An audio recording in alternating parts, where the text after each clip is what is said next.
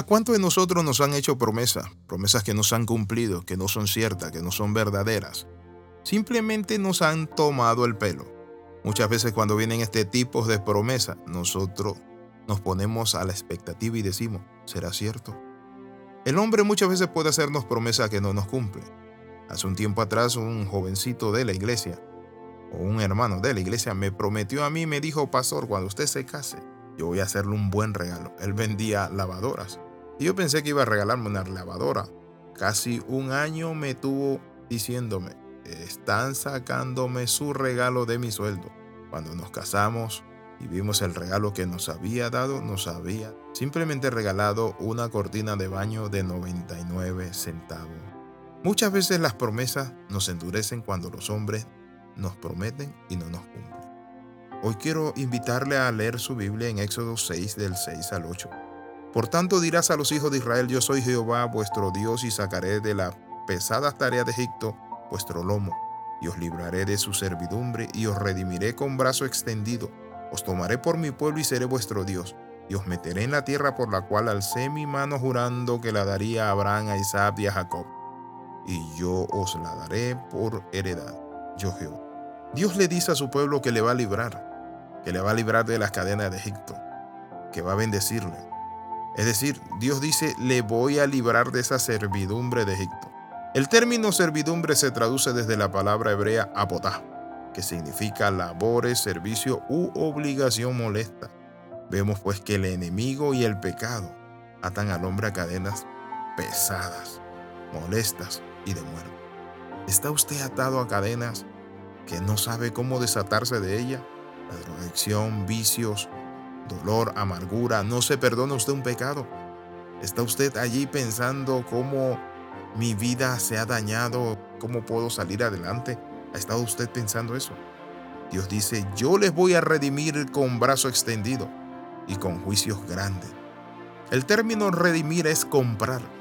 Y eso hace Cristo, dice la palabra, que con su sangre somos comprados lo que el hombre tiene que hacer es arrepentirse, buscar a Dios, confesar su pecado y empezar una relación con el Señor.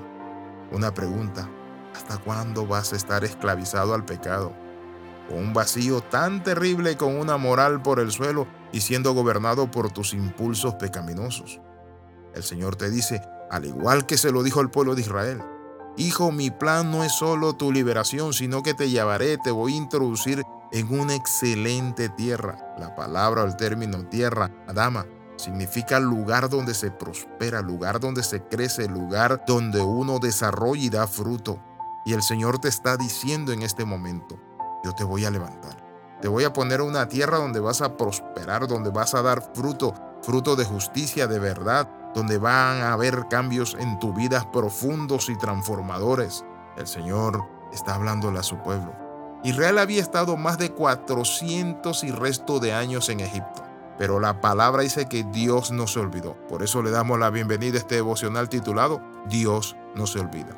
Puede que el hombre se olvide de ti, que haya muchas promesas en el altar, en la familia, que te van a dar, que te van a hacer, pero no te la han cumplido ni te la van a cumplir. Pero dice la Biblia, sea Dios veraz y todo hombre mentiroso. Es decir, Dios va a cumplir lo que él prometió. Moisés obedientemente, dice la palabra, fue y dijo estas palabras al pueblo de Israel. La escritura dice, de esa manera habló Moisés a los hijos de Israel, pero ellos no escucharon a Moisés a causa de la congoja de espíritu y de la dura servidumbre. Hay dos elementos interesantes que se convierten como en tapones en nuestro oído, y es la congoja de espíritu.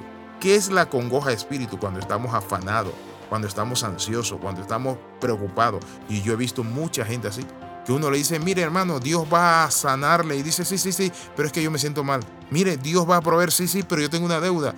Y las personas muchas veces se sientan en la casa del Señor, escuchan un mensaje, pero el mensaje no lo transforma. ¿Saben por qué? Porque no le están creyendo a Dios. De esa manera habló Moisés a los hijos de Israel, pero ellos no escuchaban a Moisés a causa de la congoja de espíritu y de la dura servidumbre. Cuando estamos esclavizados, nosotros oímos un mensaje de transformación. Nos parece como increíble.